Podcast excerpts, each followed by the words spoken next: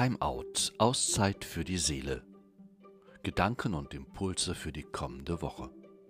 Seien Sie ganz herzlich willkommen zu dieser letzten Folge vor der Sommerpause. Mein Name ist Thomas Diener.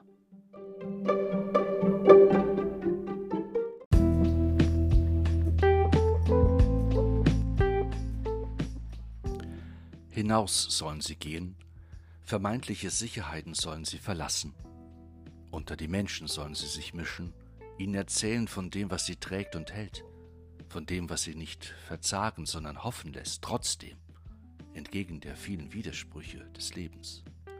Weil die Zahl derer, die zu tragen sind und nach einem Halt suchen, die den Sinn ihres Lebens immer noch nicht gefunden haben, die ein großes leeres Loch in ihrem Inneren verspüren, denen es fehlt an dem, was das Leben wirklich lebenswert macht und so besonders sein lässt, zu groß ist, als dass man sie mit ihrem eigenen Schicksal allein lassen dürfte.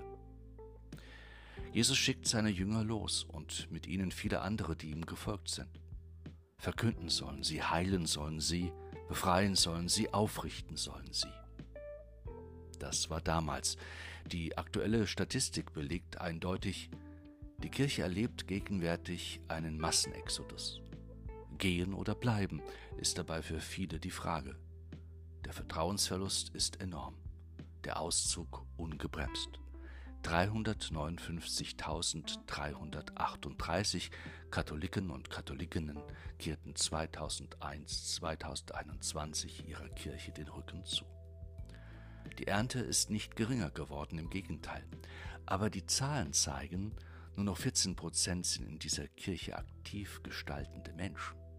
Das macht betroffen, das lässt Sorge aufkommen das macht viele auch ratlos. Doch eine Betroffenheitskultur, wie sie in unserer Kirche häufig gerade unter den bestimmten Verantwortlichen gepflegt wird, ist verhängnisvoll, bringt nicht weiter, lähmt vielmehr, bremst aus, nimmt der Kirche die Chance eines Neuanfangs.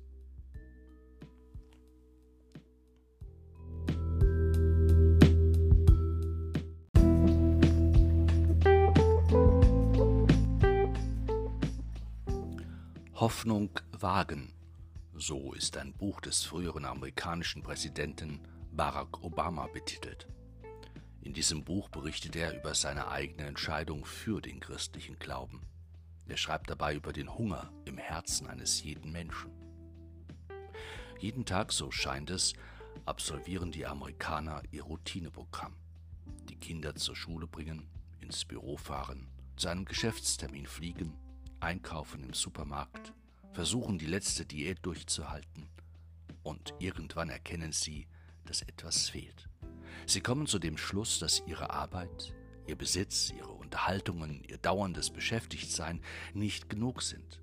Sie wollen ein Ziel haben, einen Rahmen für ihr Leben, etwas, das gegen eine chronische Einsamkeit hilft und sie aus der öden Tretmühle des Alltags herausholt. Sie möchten dass jemand Anteil an ihrem Leben nimmt und ihnen zuhört. Sie streben nach der Gewissheit, dass ihr Leben nicht nur eine lange Reise ins Nichts ist. Du, ich, jeder Mann, jede Frau weiß darum und wir spüren es und wir ahnen es und wir haben Angst, es zuzugeben und uns einzugestehen. In allem was diese Welt zu geben hat, ist zu wenig, als dass wir darin wirklich und tatsächlich unsere Erfüllung finden und unsere Sehnsucht stillen könnten. Und es treibt viele die Angst vor der Sinnlosigkeit des Lebens, vor den zerreißenden Schuldgefühlen, die sie oftmals mit sich tragen, vor dem Tod dem eigenen, vor der quälenden Einsamkeit immer wieder nach vorne, einfach nur weg von dem Ort, an dem sie sich gerade aufhalten. Jesus sendet seine Jünger aus mit ihnen unzählige andere, die ihm bislang gefolgt waren. Hingehen sollen sie zu den Menschen, sie auf ihren Hunger nach Sinn, sie auf ihre Sehnsucht nach Leben, sie auf ihren Wunsch nach Vergebung und Liebe ansprechen. Und heilen sollen sie jeden, der da niederliegt. Dann kommen sie zurück. Sie berichten davon, wie sie Menschen wieder ins Leben zurückgeholt haben, wie sie Menschen wieder den Blick geweitet haben auf das hin, was tatsächlich und wirklich zählt, wie sie Menschen wieder Wege aufgezeigt haben, heraus aus den Gefangenschaften, die ihr bisheriges Leben nur eingeengt hatten. Jesu Name war ihnen dabei nicht nur Programm, Jesu Name war ihnen Stärke, Kraft, das Böse nicht zu fürchten, vielmehr das Gute zu tun. Die Ernte ist groß. In der Tat, wie viele Menschen irren auch in unserer Zeit umher. Menschen, auf der Suche nach einem Rahmen für ihr Leben und etwas gegen ihre chronische Einsamkeit. Menschen auf der Suche nach etwas, das sie herausholt aus der öden Tretmühle des Alltags. Menschen auf der Suche nach jemandem, der Anteil an ihrem Leben nimmt und ihnen zuhört. Menschen auf der Suche nach dem unverwechselbaren Sinn ihres Lebens. Menschen mit einem großen Loch in ihrem Inneren, das anscheinend mit nichts zu füllen ist, das wirklich zählt, hält, trägt, satt macht, den Hunger der Seele zu stillen vermag. Die Ernte ist groß, aber es gibt zu wenig Arbeiter. In der Tat, es gibt zu wenig Arbeiter in unserer Kirche, die sich wirklich der ins Auge stechenden Nöte der Menschen annehmen. Es gibt zu wenig Arbeiter, denen wirklich die Bedürfnisse der Menschen am Herzen liegen. Es gibt zu wenig Arbeiter, die wirklichen Anteil nehmen und zuhören. Es gibt zu wenig Arbeiter, die hinausgehen, die Menschen auf ihre Sehnsüchte ansprechen und ihnen Wege zu einem erfüllten Leben aufzeigen. Die Wiener Theologin Regina Pollack sieht einen dramatischen Abbruch bei der Weitergabe des Glaubens. Die katholische Kirche droht eine ganze Generation zu verlieren oder hat eine große Mehrheit schon verloren, sagt sie. Und von jenen, die sich noch beteiligen, resignieren oder schämten sich viele für ihre Kirche, insbesondere junge Frauen. Der Vorwurf, der in der letzten Ausgabe von Christen der Gegenwart zu lesen war, steht im Raum. Kirche, Kirche und nochmals Kirche. Die Wahrnehmung des Christentums dreht sich fast nur noch um eine imaginäre Institution, die angeblich den Anschluss an die Zeit verpasst hat und sich von einem Skandal zum anderen wälzt. Frage stellt sich, was ist uns wichtig? Was ist uns als Gemeinde wichtig? Was ist uns als Christen wichtig? Wofür wollen wir stehen? Für wen wollen wir gehen? Was ist Sinn und Ziel unserer Nachfolge? Alfred Delp ein dem Nationalsozialismus zum Opfer gefallener Jesuitenpater schreibt hierzu, das Schicksal der Kirche wird in der kommenden Zeit nicht von dem abhängen, was ihre Prälaten und führenden Instanzen an Klugheit, Gescheitheit, politischen Fähigkeiten usw. So aufbringen. Auch nicht von den Positionen, die sich Menschen aus ihrer Mitte erringen konnten. Das alles ist überholt. Was zählt, ist die Rückkehr der Kirchen in die Diakonie, in den Dienst der Menschheit. Es wird kein Mensch an die Botschaft vom Heil und vom Heiland glauben, wenn es uns nicht gelingt, einander zu dienen und füreinander da zu sein. Delbs Anliegen spiegelt sich in aktuellen Debatten wider. Da heißt es, dass die Kirche zu einer Mitmachkirche werden muss, sich stärker von unten nach oben zu organisieren ist.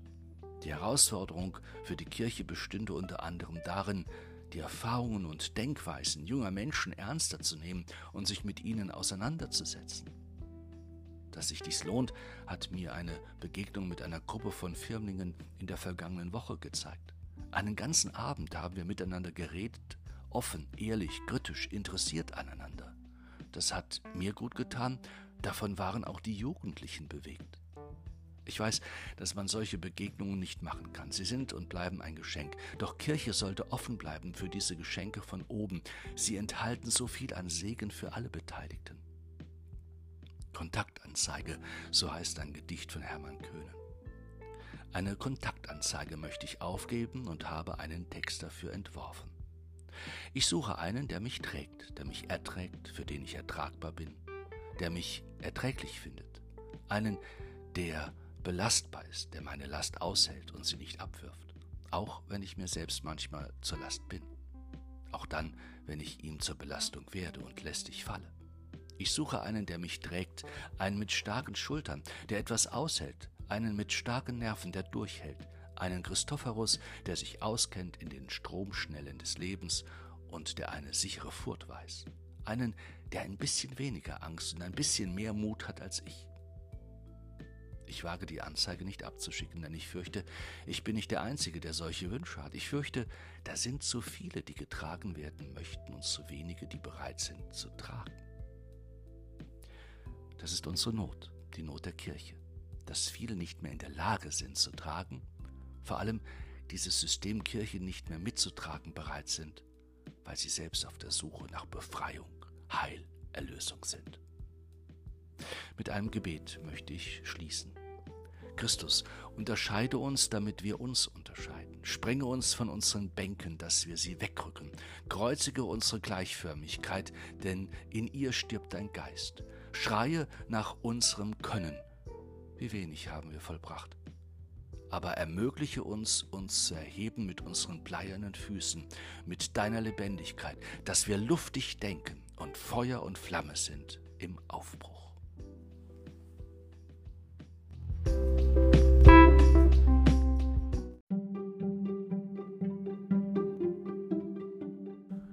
Herzlichen Dank für Ihr Interesse und Ihr Zuhören. Bis August werden keine neuen Folgen veröffentlicht werden. Erst danach werde ich gerne wieder für Sie da sein. Bis dahin Ihnen allen eine schöne Ferienzeit. Passen Sie auf sich auf. Bleiben Sie behütet. Und dann bis zum nächsten Mal bei Timeout. Auszeit für die Seele, Gedanken und Impulse für die kommende Woche.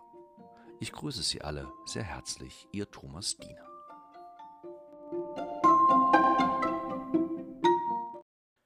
Time Out, Auszeit für die Seele. Gedanken und Impulse für die kommende Woche. Seien Sie ganz herzlich willkommen nach dieser kurzen Ferienpause zu den neuen Folgen meines Podcasts. Mein Name ist Thomas Diener. Von Vergehen ist heute die Rede davon, dass nichts in dieser Welt und diesem Leben wirklich von Bestand ist. Von einem Moment auf den anderen kann uns Wichtiges genommen werden. Unsere Erfahrung klärt dies. Das Evangelium spricht im Gleichnis vom reichen Kornbauern davon, dem am Ende nichts von seinem Besitz übrig bleiben wird. Was bleibt, wenn alles in Frage steht? Was bleibt in Anbetracht der Vergänglichkeit unseres Lebens und dieser Welt? Was bleibt, von den vermeintlichen Schätzen, die wir uns in unserem Leben angesammelt haben? Die Antwort Jesu ist die, alles, was uns vor Gott reich macht.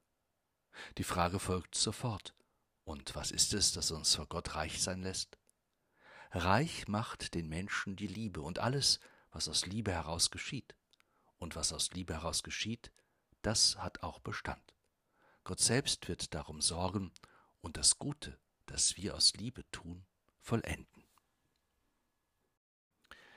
Die Texte dieses Sonntages gehen mit der Wahrheit über unser Leben und der Wahrheit über diese Welt sehr, sehr offen um.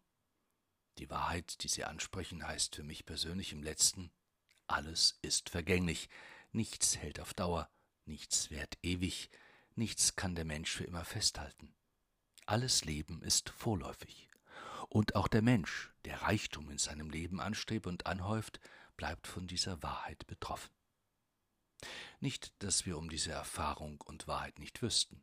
Immer wieder holt sie uns gnadenlos ein, immer wieder werden wir mit ihr konfrontiert, ob es uns gefällt oder nicht, und wir selbst werden dabei sehr oft nicht gefragt. Beziehungen gehen zugrunde, Lebensentwürfe zerbrechen, Existenzen werden ausgelöscht, Menschen werden mitten aus dem Leben gerissen, Pläne werden durchkreuzt, Kriege brechen aus, Umweltkatastrophen vernichten menschliches Leben. So ist das Leben, so ist die Welt. Und wir, wir sind ein Teil davon. Zum Schönreden gibt es keinen Anlass, knallhart ist oftmals diese Wirklichkeit. Auch als Christen haben wir uns zu dieser Wirklichkeit menschlichen Lebens zu verhalten. Auf die Erfahrung, wie sie das Buch Kohelet festhält, dass alles nur Windhauch sei, gibt der Apostel Paulus zu verstehen, richtet euren Sinn auf das, was oben ist, nicht auf das Irdische. Bei diesen Worten halte ich zunächst inne und frage mich, was sie für mich heute bedeuten sollen. Dabei muss ich zunächst verstehen, dass Paulus vor dem Hintergrund seiner baldigen Wiederkunft Christi seine Gedanken formuliert. In Bezug auf dieses zweite Kommen Jesu wird für ihn das Irdische zweitrangig nahezu bedeutungslos. Seine ganze Aufmerksamkeit gilt der Wiederkunft. Doch kann ich heute so leben? Kann ich die Gegebenheiten dieser Welt und die Kontexte, in denen ich mein Leben lebe, einfach als nebensächlich begreifen, nicht von Bedeutung und Belang? Was wollen mir dann die vielen wunderbaren und schönen Momente bedeuten, die mir das Leben hier und jetzt schenkt? Was wollen mir dann die Menschen bedeuten, die mir in diesem Leben an die Seite gestellt werden? Was will es bedeuten, dass ich zu einer Liebe imstande bin, die dem anderen in meinem Herzen einen festen Platz einzuräumen vermag? Was wollen mir die Freunde und das Glück bedeuten, an denen ich durch mein Leben auf Erden Anteil bekommen soll? Wie soll ich die Verantwortung verstehen, die mir heute in dieser Welt unter Menschen zukommt und der ich nicht ausweichen kann? Nein, all das kann nicht bedeutungslos sein im Hinblick auf die Ewigkeit. Was wäre das für ein Gott, der mich einer Liebe und einer Verantwortung auf Erden fähig machte, die am Ende nicht von Belang wäre? So kann es wirklich nicht gemeint sein. Die Wahrheit und die mit ihr verbundene Erfahrung, dass vieles von dem, was mein Leben ausmacht, vergänglich ist, lädt mich vielmehr dazu ein, mir zu überlegen, was für mich tatsächlich in dieser Welt und meinem ganz eigenen Leben wichtig sein soll, von Bedeutung eben. Es geht darum zu erkennen, wie und wodurch der Mensch vor Gott in dieser Welt reich werden kann, meint Jesus. Anders gefragt, was macht mich jetzt wesentlich, innerlich, bleibend reich? Wenn alles geht, die Liebe bleibt. Sie nimmt uns auf die Reise durch die Unendlichkeit. Wir kommen und wir gehen, doch die Liebe bleibt. Die Liebe bleibt, wenn alles geht, weil sie das Leben überlebt, denn sie ist älter als die Zeit. Wenn alles geht, die Liebe bleibt. Die Antwort finde ich in einem Lied des Sängers Peter Maffei. Er steht mit seinen Feststellungen den Worten des Apostel Paulus sehr nah, der in seinem Brief an die Korinther schreibt, die Liebe hört niemals auf. Prophetisches Reden hat ein Ende, Zungenrede vergeht, Erkenntnis vergeht, wenn aber das Vollendete kommt, vergeht alles Stückwerk. Unsere wirkliche Sorge in diesem Leben sollte der Liebe gelten und wie wir Menschen immer mehr fähig werden, diese Liebe untereinander und miteinander zu leben. Diese eine Sorge um die Liebe rückt die anderen Sorgen um das Leben ein wenig zur Seite. Sie vertreibt den Egoismus, der im letzten die Wurzel dessen ist, was viele Menschen einfach nur noch an sich selbst zu denken in der Lage sind und am anderen vorbeischauen. Es geht aber schon lange nicht mehr darum, dass der Einzelne in dieser Welt überlebt und mit ihren Wirklichkeiten zurechtkommt. Darum ging es eigentlich nie. Es geht um einen großen Zusammenhalt aller, der den Herausforderungen des Lebens zu begegnen vermag. Es geht um Solidarität, es geht um Gemeinschaft, es geht um Miteinander. Reich vor Gott sind wir nur dann, wenn wir uns alle fortwährend darum bemühen, dass jene Haltungen sich einprägen, die das Miteinander von Menschen möglich machen. Ich glaube, dass es uns dann auch gelingen würde, wesentlich verändert mit den Verlusten dieses Lebens und seiner Vorläufigkeit umzugehen. Wir wären in vielem einfach nicht mehr so allein und auf uns selbst zurückgeworfen.